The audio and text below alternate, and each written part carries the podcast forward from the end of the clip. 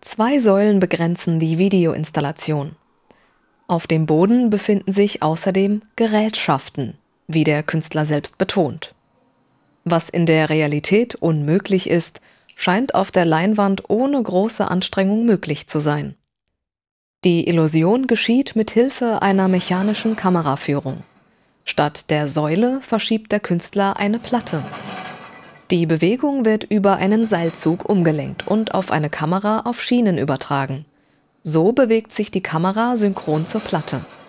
Das Kamerabild wird wiederum auf die Leinwand projiziert.